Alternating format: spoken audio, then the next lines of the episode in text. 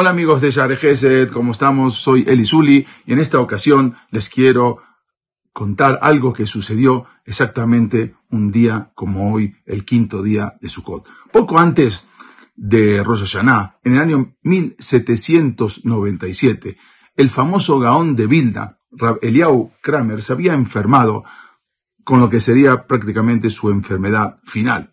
Entonces, uno de los principales médicos judíos en esa época, el doctor Jacob Lubashit, quien había llegado a la casa del rab para atenderlo. Como era habitual en esa época, antes de la invención del estetoscopio, del estetoscopio, el médico se inclinó y se presionó su oído con el corazón, con el, para escuchar el corazón, con el pecho para escuchar el corazón del rab, para poder escuchar los latidos y sus signos vitales. Pero cuando el doctor se puso de pie, uno de los hombres que estaba ahí alrededor de la cama le preguntó al doctor, doctor, dígame, ¿qué es lo que escucha usted en su corazón? El médico sonrió y dijo, su corazón está repasando la Mishnah. No puede ser. Cuando el doctor Lubashit otra vez volvió a apoyar su oído para escuchar los latidos, otra vez vuelve a escuchar susurrar las palabras de la Mishnah en el tratado, justamente el tratado de Kelim, el tratado de los objetos de la tumá, de la eh, impurificación.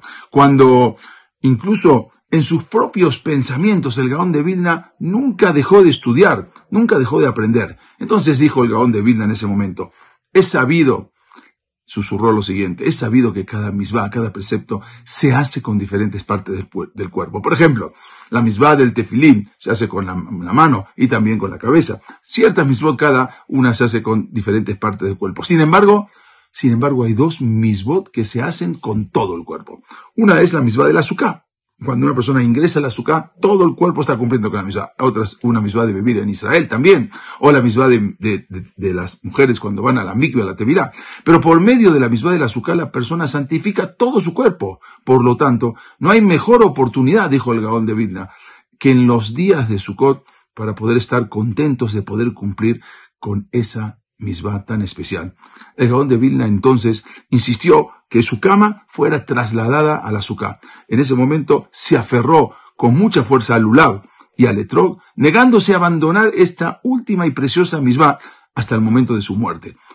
Pero unos momentos antes de fallecer, el Gaón de Vilna hizo reunir a sus alumnos, tomó en sus manos su sisit y dijo, Qué difícil es separarse de este mundo, el mundo de la CIA, el mundo de los hechos, ya que por unas cuantas monedas uno puede cumplir una misma, la misma del azúcar o la misma del sisit y alcanzar ese más alto nivel de cercanía con Hashem. ¿Acaso, dijo el Gaón de Vidna, yo podré tener esa oportunidad en el mundo de las Neshamot, en el mundo de las almas, incluso aún pagando un precio más alto? Eso fue lo último que dijo el Gaón de Vilna antes de fallecer. Rabeliau Kramer, Seher Sadid Librajal Gaón de Vilna, falleció un día como hoy, el quinto día de Sukkot del año 1797, a la edad de 78 años, y fue enterrado en el cementerio judío de Vilna. Pocas veces una sola persona tuvo un impacto tan profundo sobre el pueblo judío.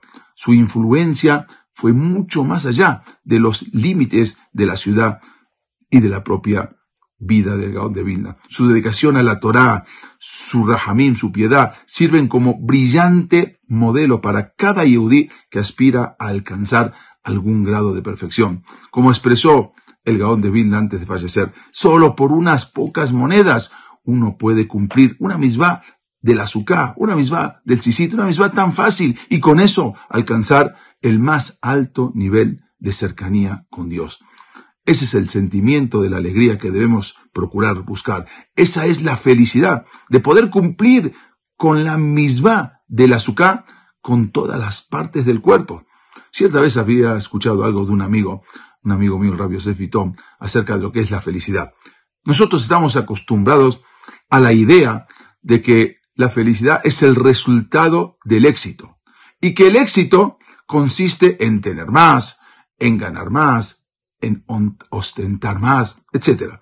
Sin embargo, la escafá judía, la visión judía de la felicidad es diferente.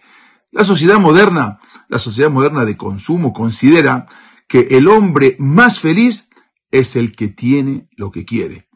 Pero para la Torá se considera feliz el que quiere lo que tiene y no el que tiene lo que quiere. A eso se le llama la, felicidad del ser, no del tener. La manera más elevada de servir a Dios es sintiéndonos felices de poder cumplir su voluntad, su razón, cumpliendo su misbot, sintiéndonos felices y orgullosos de pertenecer a Am Israel. Ojalá, ojalá que la alegría de Sukkot la podamos conservar durante todo el año. Sameach, soy Eli Zuli y Bezrat Hashem, si Dios quiere, nos vemos en el próximo capítulo. Muchas gracias.